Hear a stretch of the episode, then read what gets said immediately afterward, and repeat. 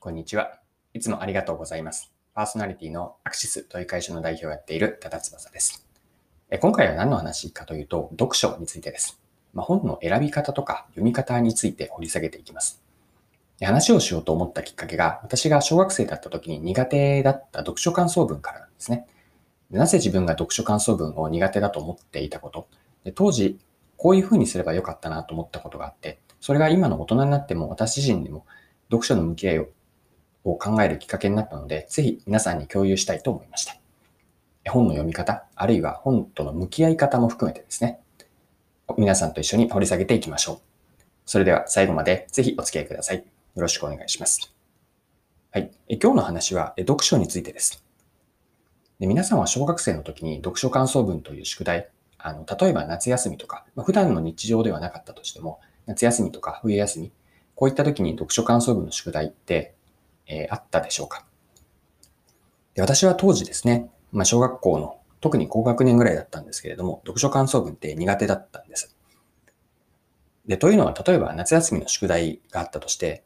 自分でやっていたのは割と初日に大半を済ませていた。まあ、1日だけではなくて3日ぐらいで多くのことをバッとやっていたんですね。で、中でも後回しにしてしまうものがあって、その一つが読書感想文だったんです。で、なぜ自分が読書感想文に苦手意識を持っていたかというと、理由を今だからこそ分解してみると3つあります。で、1つは、そもそも何の本を読んでいいかっていうのが決まらないんですね。課題図書というのがあったんですけれども、なんかそれをあまり読む気にもならなかったりだとか、まあ、どれを選んだらいいかそもそもわからなかったというので、めんどくさかった。2つ目が、本を読んだとして、何をどう書いていいかというのを感想文と言われても、どういう感想を書けばいいかという、そもそもの書く内容が思いつかないというのが2つ目。で、3つ目が書く内容、こういうことを書こうかなと思ったとした、思ったとして、原稿用紙に向かってこう書いていくのが、これもまあ、億劫というか、面倒だったという、この3つですね。何を選んでいいか、何を書いていいか、そしてどう書けばいいかわからない。この3つが、読書感想文を後回しにして、で、結局は苦手意識を持っていた要因でした。で、改めてこの理由を考えたときに、じゃあどうすればいいかというのを、仮に当時の小学生だった自分に伝えるメッセージがあるとすると、私は読書への向き合いとして3つ伝えないなと思ったんです。で、この内容は自分の本との向き合いもそうだし、何か皆さんにとっても少しでも読書をされる時のヒントになる、こう気づきになれるんじゃないかなと思って、これから話をしていきます。で、読書感想文ですね。あの、当時の小学生だった時の自分に伝えたいことは、これも3つあります。順番に5つ言う、あ、3つですね。3つ、3つ言うと、最初はいきなり原稿用紙に書かないことです。で、2つ目は、読書感想文というのは、まあ、自分との対話である。まあ、読書というと広げてもいいですが、読書は自分との対話という捉え方をする。3つ目が、読書に正解はないです。では、今の3つ、順番にもう少し共有、補足をさせてください。はい。一つ目ですね。本との向き合い方。これは読書感想文が苦手だった当時へのメッセージとしても捉えているんですが、本との向き合い方で、えっと、これは読書感想文に限ったことにはなるかもしれませんが、原稿用紙にいきなり書き始めようとしないことです。で、改めて自分がですね、読書感想文に良い思い入れがないというのは、原稿用紙にこう書き始めてもすぐに手が止まってしまうんですね。で、書くことがなくなってくるんです。で、えっと、で、なぜこれが起こっていたかというと、要するに書きながら考えている、考えていながら書きながらという考えると書くを両方並行して、まあ、いわばマルチタスクをやっていたからなんです。でそこで読書感想文を書くときに伝えたい、これは参考までに聞いていただきたいんですが、伝えこと、伝えたいことは書くことと考えること、これを分ける。そして順番があって、まず最初に考えて次に書くという、えー、っと流れがいいかなと思っています。じゃあ具体的にどうすればいいかというと、例えば本を読んで自分が印象に残ったこと、思ったこと、考えさせられたことを原稿用紙にいきなり書くのではなくて、まずはノートとか、当時小学生の時には自由帳というのがあったんですが、自由帳だとか、あるいはもう紙切れ、何かの、あの、何かの紙プリントの裏とかでもいいと思うんですよね。そこに書き出して、この時点ではまとまっていなくてもいいので、思ったことをすべて紙に吐き出してみるというイメージです。で、雑で全然いいと思うので、書いていて、書いていくと少しずつ整理されていきます。で、書く順番、構成ができてくるので、こう何を書くというのがあらかじめ決まってから初めて原稿用紙に向かう。これはいわば急がば回れなんですけれども、最終的に見ると、この方が最初に考えて書く。この考えると書くを分ける方が早いと。そして中身もより、うん、書きやすくなってくると思います。はい。二つ目はですね、読書感想文に限らず、こう読書一般的な話なんですけれども、読書というのは、まあ、自分との対話だと捉えています。で、一般的には読書は著者と本を書いた人との対話だと思うんですが、まあ、著者との対話もする一方で、何より私が大事にしたい読書体験というのが自分との対話なんです。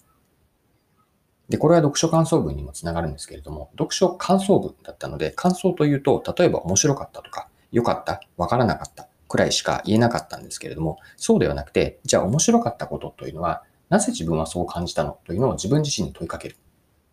そしてもう一人の自分が問いかけられたことにしたいで、問いかけられたことに対して、これこれこういうことが面白かった。じゃあそれは何が、なんでそう思ったの？という自分の中で対話のキャッチボールをするイメージです。